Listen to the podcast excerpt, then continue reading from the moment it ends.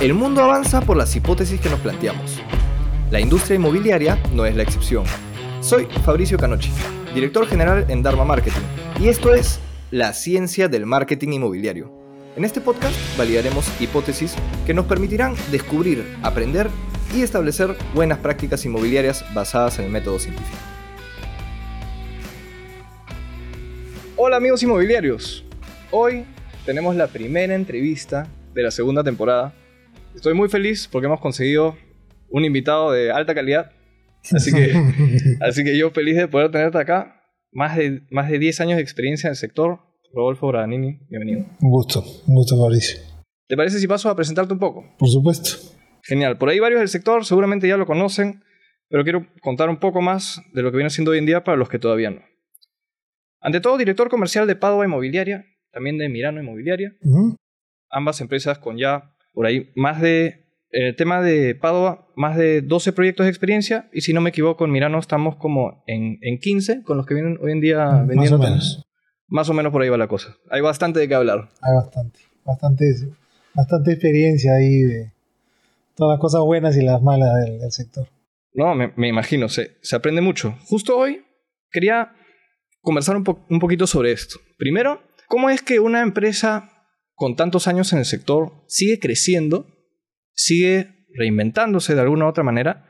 ¿O cuál es la estrategia que debería revisar una empresa que, que ya tiene tanta experiencia y años en el mercado para seguir creciendo? Por ahí también, si es que se da la oportunidad, sería genial lanzar un par de preguntas sobre algo que conoces muy bien, que es la tendencia actual del build to rent. O sea, que hoy en día también se están construyendo edificios no, no solo para vender, sino para alquilarlos y es un modelo de negocio aparte, ¿cierto? Cierto. Entonces, buenazo. La primera pregunta por mi lado es, ¿qué indicadores tomas en cuenta como una empresa con tantos años en el mercado para ver, o bueno, digamos, ver un avance hacia el crecimiento de la empresa? ¿O sigues buscando crecimiento o ya estamos en etapa de, sigues consolidando resultados? Muchas, buena pregunta. Para no extendernos, yo te diría, vayamos haciendo esto un ping-pong porque voy a ir soltando varias cosas que, que nos han pasado. Lo primero, ¿cómo arrancamos? Y mi padre tiene varios años en el, en el sector. Yo me uno a él en el 2013, ya cuando Padova ya existía. Yo casi llego a la compañía después de hacer una maestría afuera cuando, cuando arranca Mirano. Eh, y la verdad que estas arrancan no como marcas que ya teníamos preestablecidas, sino lo chistoso es que la forma en que están nombradas las sociedades anónimas son básicamente ciudades que están alrededor de una zona del norte del noroeste de, Italia. Entonces, Mirano, Padova, Godia, todas son, todas son razones sociales que algunas terminan en marca y otras, y otras no. Pero arrancamos con, con Padova, sin, sin ninguna duda, en una época donde había un boom inmobiliario, estamos hablando del 2010, 2011, 2012, eh, arrancamos con Inversiones Padova. Inversiones Padova tenía elementos de vivienda social con la experiencia que tenía mi padre en el fondo de mi vivienda. Arrancamos con dos proyectos que más o menos se forman en paralelo. Uno es Lomas, Loma María, un proyecto de 162 unidades a la espalda de lo que es la municipalidad de, Surco. Ese fue el, primer proyecto que, viste de cerca. Ese fue el primer proyecto ya de una envergadura importante que veo de cerca. Habíamos hecho uno previo en, General Córdoba, que es el primero que se lanza, y este es el segundo. Y en paralelo se hace Lomas de, de Caraballo, un proyecto ya más enfocado a mi vivienda. Entonces, en ambos casos, la intención eran proyectos, arrancamos fuerte, eran proyectos grandes, pero en todo momento sí teníamos la idea de tener una estrategia clara. La primera es, arranca con proyectos grandes para sacarla del parque, como dirían en el béisbol, pero siempre ten proyectos chicos que te permitan rotar la caja para evitar huecos, huecos en tu, en tu estructura administrativa en el futuro. Y ahí es donde nace Miran, con la intención de tener proyectos más chicos que nos vayan cubriendo el día a día de la empresa. Entonces, si un proyecto grande se demora, se pone más lento, tiene fallas porque son en licencias, en, el, mercado se calma, no te activan al proyecto, todos los problemas que tú puedes tener ligados a proyectos de mayor envergadura, cuando tú te vas a un proyecto en una zona conocida, donde las reglas del juego son más claras, pero tienes un tamaño de, negocio que te permite activar rápido, no te genera demasiadas controversias con el banco, entregas rápido, lo puedes manejar. Ese tipo de proyectos son los que te dan el día a día.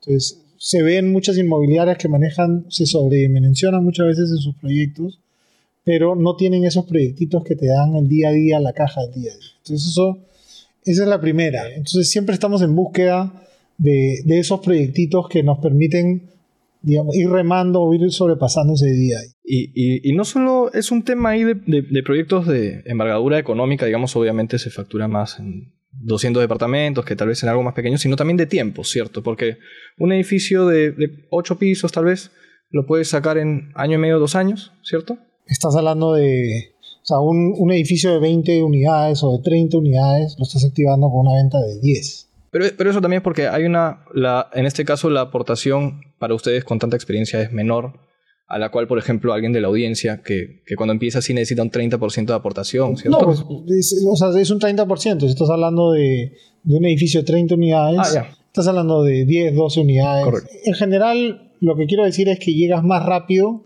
a sea, todo lo que sea aportes de capital, o sea, todo lo que tengas que hacer es de menor dimensión que un proyecto de una gran envergadura.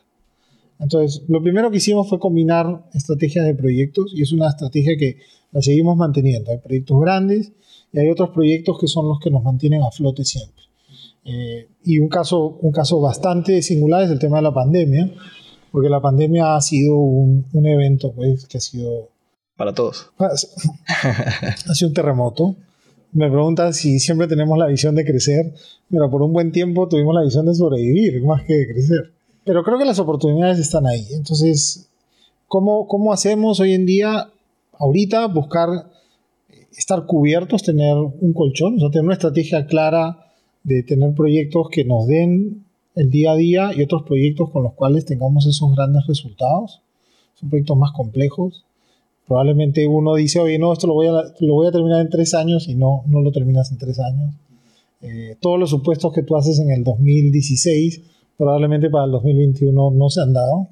Y cuando uno ve sus indicadores, uno tiene que tener la suficiente libertad como para, o el suficiente amortiguamiento para que en caso los resultados no se den como tú esperabas, sigas todavía en el juego. Y creo que esa es la visión que tenemos ahora, no solamente tener proyectos que creemos que son exitosos desde el punto de vista de ventas, sino también proyectos que nos permitan tener un colchón más grande. Entonces ya vamos yendo más hacia las oportunidades que tengamos proyectos que, que en costo sean más generosos, que nuestros indicadores del costo del terreno sobre la venta también nos permitan tener un amortiguamiento en caso haya una crisis o algo por el estilo, que nos aguante una subida de precios de un 15, un 20%, porque lo que veo en algunos casos es inmobiliarias que por seguir dándole al mismo, al mismo modelo de negocio, que es un modelo de negocio que conocen, que saben, que saben de qué trata, ya conocen al cliente, conocen los acabados, conocen el modelo de negocio, pero tres años después estás con un costo de terreno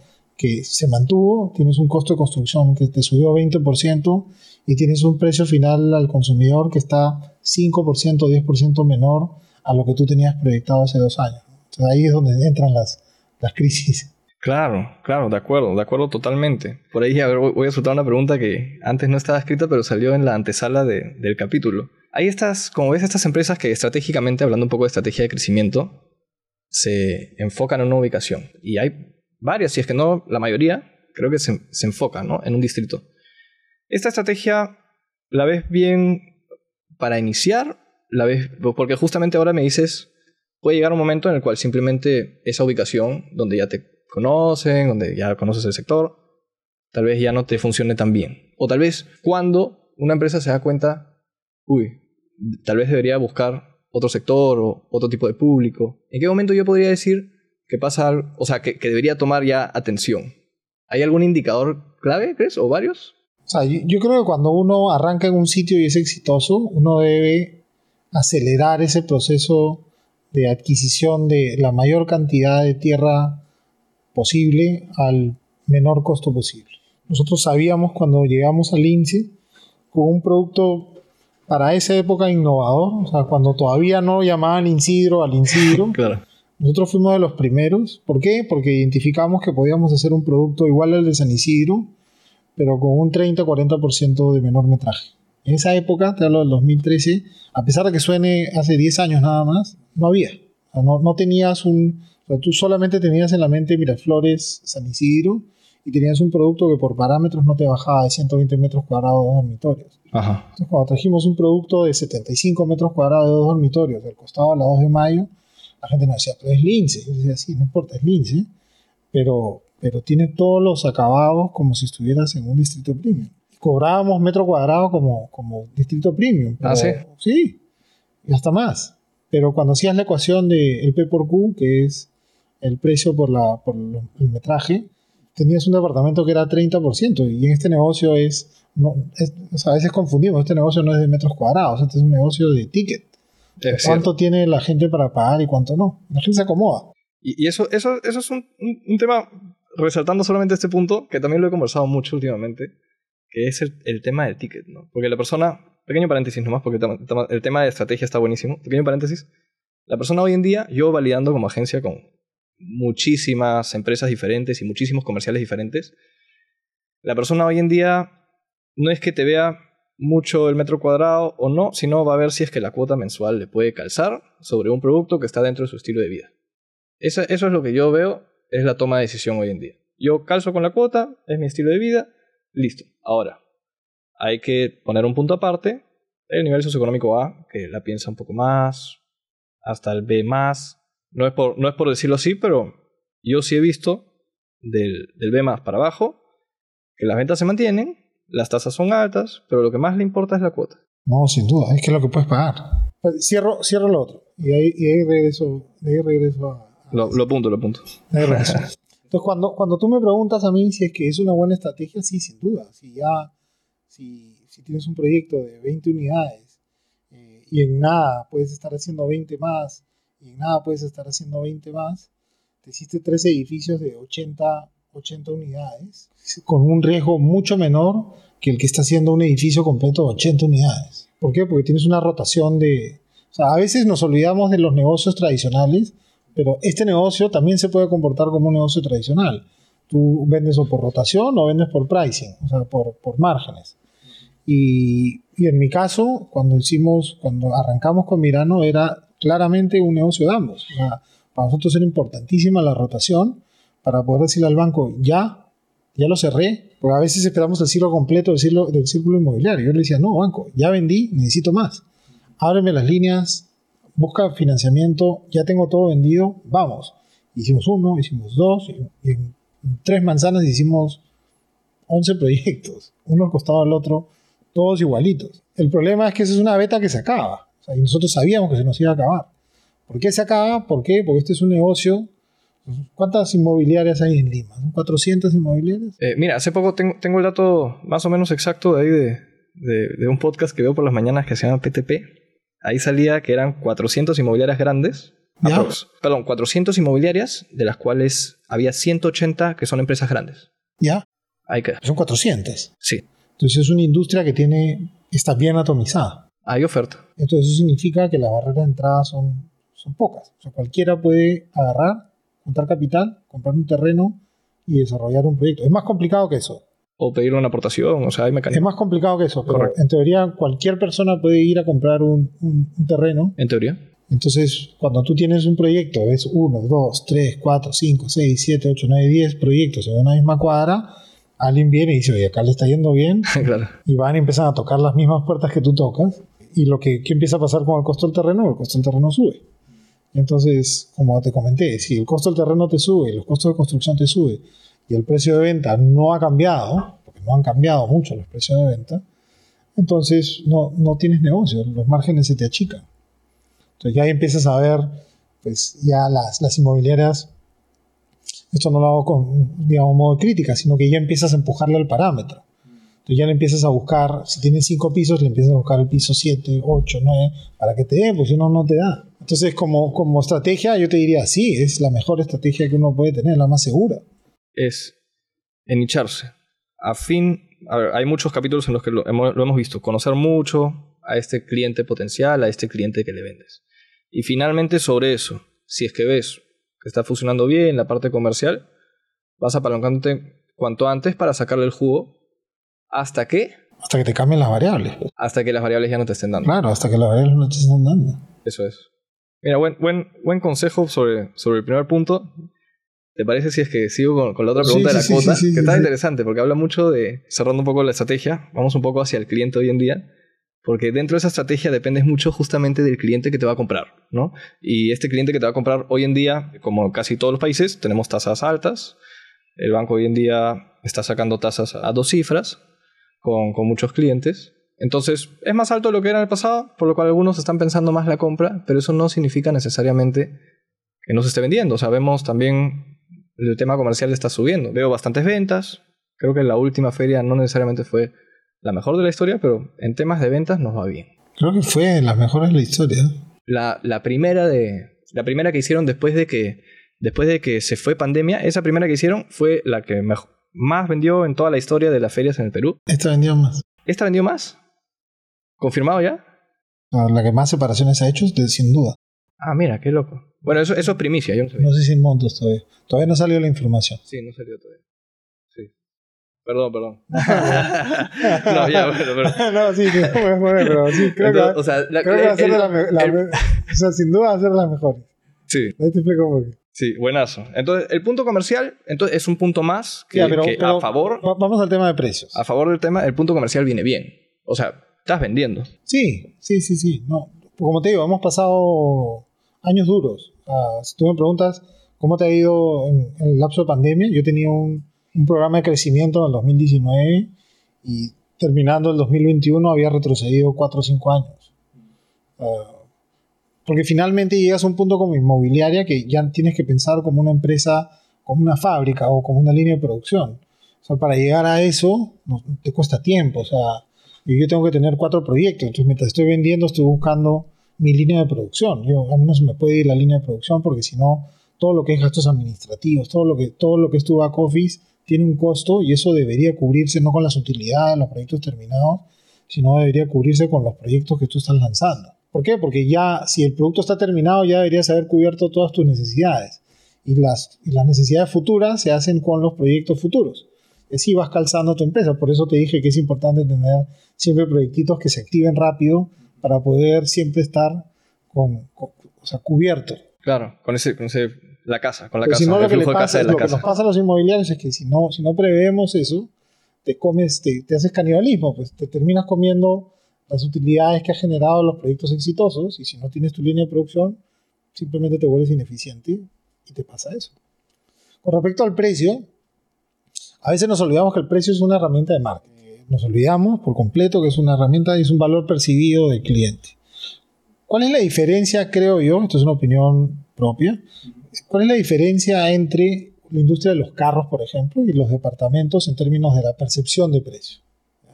Entonces, tú quieres comprar un carro, Toyota, y tú ya sabes más o menos cuánto cuesta un Toyota. O tú ya tienes idea, tú ya sabes que más o menos ese Toyota que tú estás pensando está en un rango de tanto, de tanto precio. Y tú ya eso ya lo tienes marcado y todas las personas que conocemos la marca ya tenemos marcado más o menos cuánto cuesta un carro. Cuando te vas a departamentos, muy poco. O sea, tú no tienes marcado un precio, tú no sabes cuánto cuesta. Hay algunas zonas que sí tienen marcado el precio. Entonces tú tienes una zona como Miraflores, bien marcado el precio, 3 mil dólares por metro cuadrado, incluido cocheras. Entonces ahí se, transa, o sea, ahí se transa en valor por metro cuadrado. Pero cuando te vas a, otras, a otra zona donde el precio no está marcado, no está marcado el precio por metro cuadrado porque nadie lo ha interiorizado, entonces ahí empiezan a, a salir elementos diferentes como tu valor cuota, tu valor cuota mensual, tu valor cuota diaria, porque eso sí lo puedo entender, eso sí lo puedo procesar, eso me llega directo a la vena. Si a mí tú me dices que mi cuota me va a salir 1100 soles, ya eso es algo que yo sí puedo procesar. Si tú a mí me dices que el departamento me cuesta 275 mil soles, probablemente no lo entienda, porque no, no está marcado, no es una transacción que yo hago a cada rato, no es un comparable. De repente me puedo comprar un DP de 300 mil soles y gano un poquito más. Eh, no, no está claro. Y eso solamente se hace ya cuando entras al proceso, al embudo de ventas. Totalmente de acuerdo. Ahí es donde se va marcando esa, esa tendencia. Totalmente de acuerdo. Tengo, a ver si, si puedo por ahí a- en complementar con alguna, un poco de, de teoría. Hay algo que se llama el Customer Journey Map. Tal cual. Y en, en este, en este sector inmobiliario, la primera parte de descubrimiento es bastante larga. Porque la persona ni siquiera sabe muy bien si es que, o sea, a primera te dice, oh, quiero comprar un depa en, podría ser Miraflores o Surco, que ahora es el más buscado, antes de Miraflores, hace poco recién. Entonces dice, oh, quiero comprar un departamento en Surco. Ya, genial. Y de ahí ve cuánto cuesta el metro cuadrado y dice, uy, tal vez algo más pequeño. Y de ahí ve la familia y dice, bueno, tengo que buscarme otro distrito. O sea, todo eso, todo encontrar el estilo de vida al cual calzas, que es la verdad, eso demora. Entonces, por eso es que la venta también, muchas veces, hablando de leads, la venta de leads, de 100 leads, te cierra hoy en día una buena, un, buen, una buena conversión es 3 a 4%. Si estás en 3-4%, estás cerrando bastante bien. Entonces, digamos que, ¿por qué pasa esto? Porque esto es de todos los rubros, no es solo inmobiliario. Los leads que te dejan normalmente, el 5% te cobra el primer mes. Lo que sea que, estés vendiendo, porque no, por ahí te conoce algo, por ahí te, cobra, te compra el primer mes. Por ahí el 45%, estamos hablando en margen grosso, ¿no? no necesariamente es exacto el número. 45% restante te compra en verdad hasta los 6 meses. Y el 50% después o nunca te compra o por ahí te compra al año, por ahí. Entonces lo mismo pasa, pasa en este sector también, ¿no? El porcentaje que te, quiere, que te compra hoy en día es, es menor, como este porcentaje que inicialmente nos compra es tan poco, es tan importante lo que, lo que dices. Finalmente, del embudo que se siga alimentando y que finalmente pueda hacer el seguimiento del caso a las personas que, que ya se contactaron en algún momento, porque no te va a comprar ahora, te va a comprar más adelante cuando sabe cuál es su estilo de vida y bueno, tal vez le va a comprar a otra persona porque ya aprendió de tu vendedor que no calza un poco para eso y entonces se va al otro. Lo cual también pasa en el sector. No, la, estrategia de pricing, la estrategia de pricing es. No, no te puedo decir que es un arte, pero, pero es súper importante este negocio. cómo, cómo vas comunicando en los distintos tipos de mercado. Y, y, a, la diferente etapa, porque hay, mucha, hay muchas personas que recién están descubriendo, ¿no? Sí. Que quieren. Entonces, también es bien importante la parte de marketing a, a, cada perfil, al que ya sabe un poco más. O sea, ¿cómo le seteas el precio a, a una, como te decía, tú tienes claro muchos precios de todo tipo de industria, pero ¿cómo le seteas el precio? O sea, cuando una persona que está comprando un departamento llega a entender que el precio, el, precio que va a pagar, o sea, realmente es lo correcto para él. Ese proceso pues debe ser, o sea, es un problema para el cliente. Hay zonas donde eso ya está marcado. Y me ha pasado, o sea, he tenido proyectos donde he arrancado, en Loma María arrancamos en 1.200 dólares por metro cuadrado y arrancamos en 1800 y terminamos en 1800. La percepción del precio estaba totalmente... Subvaluada, digamos. No, es subvaluada, o sea, para nosotros estaba bien 1200, decíamos, pero nos dimos cuenta que el precio no estaba claro. Ajá. Ajá. o sea, ellos le veían más valor de lo que ustedes pensaban al inicio. Claro, y eso te... vendiste a ¿Cuánto por ciento más? ¿Un 40% más? Probablemente. Claro. O sea, y eso te vas dando cuenta cuando el proyecto es la típica. Ahora, como te decía hace un rato, ¿no? Esas son las, las betas que uno, un inmobiliario quiere siempre descubrir. Ahí yo creo que Loma María para su momento fue un proyecto revolucionario. O sea, no estaba desarrollada esa zona y hacemos un proyecto en la Loma, eh, áreas comunes. Fue en, su momento algo, algo nuevo para, para ese sector totalmente. Y, y, eso es lo que buscamos los inmobiliarios. O sea, dentro de lo que es lo rutinario y, y el día a día y los proyectos, o sea, sí hay un interés de, generar un producto nuevo, de ir innovando con respecto a las cosas que uno va haciendo. Y el, el, el Build to Rent o el Multifamily hoy en día es una, es una, es una beta todavía sin tocar. Sí, es una, yo creo que es una super beta. Acá sí tienes más barreras de entrada. porque hoy en día el, creo que el banco todavía, o sea, no, estoy seguro, porque pregunté también, el banco todavía no es que te dé líneas para, no, es, mucho más difícil.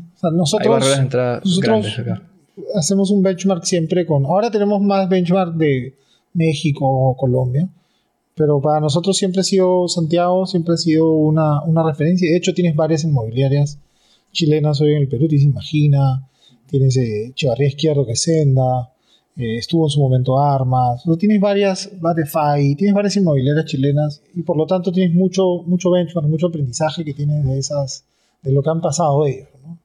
O sea, a mí, por ejemplo, algo que, que, me llamaba mucho la atención hace siete años de, de Santiago era que yo cuando iba al, Starbucks o iba a un restaurante en Santiago, hacía una comparación de precios y todo un café te costaba 20%, 30% más caro lo que te cuesta el mismo café en Starbucks acá en el Perú.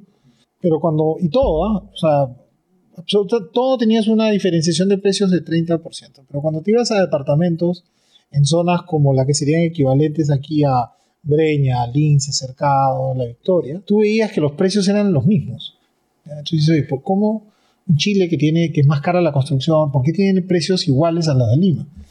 Y, básicamente era por un tema de, tamaño de departamentos. Allá se permitían hacer departamentos más chicos. Más pequeños, claro. Más pequeños. Yo, yo creo que hemos ido aprendiendo, aprendiendo bastante de, de, lo que, de lo que se hace y esas experiencias las hemos traído aquí. Y, y, hace ya unos ocho años se viene haciendo todo lo que es la venta inversionista. Eh, tienen sistemas financieros más flexibles sin ninguna duda, pero no es que ese producto no lo tengamos acá. Ah, el producto de va y compra el inversionista es un producto que yo tengo mi departamento y lo alquilo. O sea, yo también estoy dentro del modelo de inversionista. O sea, el modelo de renta ya existe y existe hace muchos años en el Perú. O sea, de toda la vida. O sea, no es un fenómeno nuevo. La única diferencia es que en Chile lo empiezan a, a profesionalizar y empieza a generar pools de inversionistas más grandes y cada vez más grandes, con edificios en zonas de, de clase media y empiezan a levantar edificios de 500, 700, 800 unidades a punta de inversionista. Y este inversionista, que es el que tiene la plata, pero no conoce el segmento, dice, mira, perfecto, hacemos la construcción del edificio, yo pongo la plata, compro los departamentos, pero no me pides a mí que yo lo administre, porque yo no tengo experiencia administrando en estas zonas. Yo te puedo administrar de repente en Las Condes o, lo que sería Miraflores aquí o San Isidro, pero si me mandas a Cercado Lima, yo no voy a ir a Cercado Lima a tocar los departamentos, no me da el tiempo, no, no quiero hacerlo. Empiezan a venir empresas y dicen, no, no te preocupes, yo lo administro por ti. Y empiezan a hacer una sinergia desde ese punto de vista y empiezan a generar un círculo virtuoso, y empiezan a hacer toda una industria de inversionistas. Venían tipo, compraban 50 departamentos de un solo golpe y tenías ya una, y una empresa que te hacía todo el corretaje y te hacía la administración hasta que vino un genio y dice, oye, si a los inversionistas le está funcionando y ellos están comprando con IVA y, están, y están ganándose mi margen, oye, ¿por qué, por qué no hago yo esa, esa chamba? Porque yo no, ya que tengo todos los contactos, que tengo todo el círculo cerrado, ya sé cómo funciona el mercado, ¿por qué no hago yo lo mismo y hago edificios para renta? Replicando lo que se hace en Estados Unidos, lo que se hace en Europa, lo que se hacía en Brasil, y empiezan a hacer en el 2002, empiezan con un edificio y en el 2023 están con 150 departamentos, 150 edificios, tienen más de 20.000 unidades en renta, exponencial el crecimiento. Exponencial. Entonces tú ves, esta, ves este crecimiento acelerado y yo siempre, o sea, en la empresa siempre decimos que Chile está 10 años antes que nosotros, pero nosotros tenemos la capacidad, simplemente por replicarlo, tenemos la capacidad de replicar y avanzar mucho más rápido de lo que avanzan ellos, porque ya estamos viendo cómo funciona la película. Entonces el negocio está. ya hay empresas en el Perú que le venden a inversionistas. hay varios casos de empresas que tienen un gran pool de inversionistas. Vas hoy en día a los edificios nuevos que están en lince cercado a la Victoria y vas a ver que el 30 o el 40% arrancan alquilándose. Entonces ya todos los... O sea, todo, antes, hace 10 años no habían departamentos de un dormitorio. Imagina, probablemente fue de los primeros que introduce el producto ya en gran escala. Hay un edificio para mí icónico que está en 28 de julio con reducto, que está al frente de la San Antonio. Ya ese edificio está hace 10 años ocupado, o sea, 90% de ese edificio es alquilado. O sea, ya, yo te diría que ese es un edificio build to rent. Claro. pregúntate si tú fueras, si retrocedieras en el tiempo 10 años, si volverías a hacer edificio para venta o lo harías para renta. Y la respuesta es yo lo haría para renta me quedo con el activo, es un activo productivo, es un activo que te sigue generando ingresos, que le están generando ingresos a la gente. Claro. Y que tiene unas super rentas. Está alquilado al 98%. Claro. Y ves empresas, por ejemplo, enormes, como en Estados Unidos, si no me equivoco, BlackRock, que viene comprando edificios enteros para alquilarlos también. Tal cual. O sea, ya, tienen todo el modelo hecho. ya, tienen todo el modelo hecho. Entonces lo que hay que encontrar es el equilibrio, la experiencia, eh, confiar en el modelo hay que encontrar el ticket. Creo que el ticket es interesante lo que están haciendo porque están a punto de lanzar un par de edificios. Hay uno que, sale, que me parece que es de CCLA, que arranca este año. Creo que la mayoría de iniciativas se están haciendo para segmentos de Lima Top. Yo creo que el boom de este negocio va a estar en los segmentos medios, porque yo creo que ahí está la verdadera necesidad. Sin decir que en el otro lado no hay necesidad, pero yo creo que la masa yo creo que no se ha desarrollado producto y yo creo que estamos en un retroceso desde el punto de vista de la... O sea, la gente quiere salir de su casa. La gente quiere, o sea, no es que no quiera salir de su casa, la gente quiere ser independiente, quiere vivir su vida, pero no encuentra el producto. O sea, yo quiero salir de mi casa, pero no quiero compartir cuarto con, o sea, departamento con tres personas, porque solamente hay departamentos de tres unidades. Y hay personas que buscando un alquiler se demoran meses también. Por ahí se vio en el se demora meses. Y hay edificios que no quieren alquileres porque no quieren mezclarse con jóvenes. Ok, y cuando tú tienes una, una, una administración centralizada, entonces todo, los, todo lo virtuoso se empieza, se empieza a dar, como, como te comenté hace un rato. Yo creo que el negocio está pasando por una etapa de madurez. Yo creo que todos los elementos que han pasado en otros países ya se están dando aquí. No es que, no es que este es un negocio que va a aparecer de la nada. Pero hay que, hay que decir también, con la admiración del caso, por mi parte personal, de que estos primeros actores que están haciendo los multifamilies en el Perú están planteando un modelo y los primeros pasos para, para todo el mercado. Sí, sí, sí, sí, Entonces eso sí tiene sus propios retos, sus propios riesgos y, sí, sí, sí. y la felicidad del caso está buenísimo. O sea, y, la, y apunta de puro pulmón, ¿no? Entonces, porque si no te están dando la línea en los bancos, tienes que ir a otra fuente de financiamiento, que más que sean costosas o no, son más complejas, pero ahí están, va a salir, o sea, es un negocio que va a salir. De acuerdo. Y espero todas las felicidades del caso. Espero por ahí si es que más adelante con, con más avance podamos tener otro capítulo. Sería interesantísimo. Espero, también. Este, espero también que esto salga, que esto salga y salga bien. O sea, yo creo que el público peruano, el público limeño, para ser específico en este caso, yo creo que lo va a tomar bien. O sea, y cuando hay, cuanto menos te des cuenta vas a tener 15 edificios de multifamily. Yo sí lo veo. Yo también, o sea, sin duda y vas a tener empresas especializadas en administración, porque eso falta, no hay empresas especializadas. Justo hace poco hablando con, con, personas del sector, hablaban de eso, que hay una gran oportunidad en el mercado porque poco a poco va surgiendo esto, pero no, no hay, o sea, yo no conozco una empresa especializada en la administración de estos edificios porque no existen. Hay una, pero este es un negocio a escala, o por lo menos así es como lo vemos nosotros. O por lo menos, a ver, me imagino un poco de la parte del emprendedor, ¿no? Que también soy un poco, ya, yo quiero meterme en este negocio. Lo primero que me van a pedir es portafolio. Solo hay tres proyectos en el país ahorita que son multifamiliar. Eso. ¿Cómo hago mi portafolio, no? primero, primero va el operador o primero van los departamentos. Claro.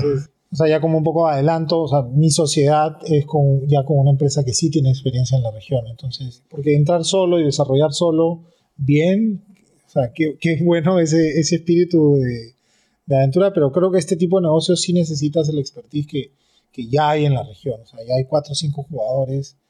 Y, Perú es el siguiente nicho, o sea, es el o sea, es un coto de casa y, están todos los operadores listos para decir ya, cuándo se dan las condiciones para entrar a Perú y, eso es lo que estamos esperando. Sí, sí, yo también creo que, creo que va por ahí. Yo también tengo buenas expectativas, la verdad. La verdad que sí. Bueno, entonces nada, hoy, hoy día, por mi lado, por ahí ya estamos cumpliendo el tiempo, así que no quiero robarte más minutos. No, encantado y te agradezco muchísimo por todo el valor que has podido dejar acá. Con la admiración del caso, como te dije, pucha, me parece genial todo lo que viene logrando. Lo chévere, está bonito el negocio. Que bueno, ¿algún último tip para la audiencia que, o algún, alguna despedida? Creo que hemos vivido unos años raros, duros, con mucha, o sea, la palabra no es tristeza, pero con mucha preocupación, mucha ansiedad. Creo que este es un país de emprendedores, o sea, no es que tengamos las startups, porque probablemente el ecosistema no lo tengamos, pero, pero sí somos un país de emprendimiento, sí somos un país de, gente que el 70% de la población se la busca. Y creo que hay oportunidades, creo que, el rubro inmobiliario es un rubro que todavía tiene muchísimas oportunidades que dar. Hay todavía muchas cosas por inventar y, yo te comentaba casos de inmobiliarias que, hacen cosas que wow, uno dice, esto no lo tenía en mi, en mi radar. y yo creo que sobre todo la audiencia inmobiliaria, fomentarlas a, seguir emprendiendo, a seguir peleándola, eh, a seguir buscando nuevas oportunidades. Y yo creo que el público va a responder cuando tengamos las cosas bien, bien hechas. Eso es, o sea, hay que seguir emprendiendo, pero hay que hacerlo bien. Eh, ese es un poco mi, mensaje. Oh, buenísimo, buenísimo, gracias por eso. Es un gusto estar acá, la verdad que, la verdad que me he sentido muy a gusto. Ah, qué bueno, qué bueno, ahí ya felizmente ya presencial. Espero esté cómoda en la sala. Gracias a todos y nos vemos en un siguiente capítulo.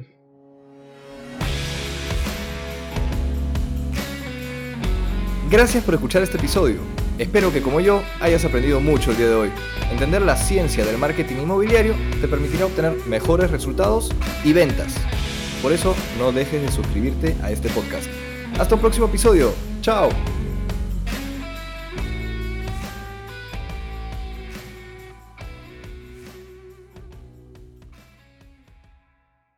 Este es un podcast producido por Explora,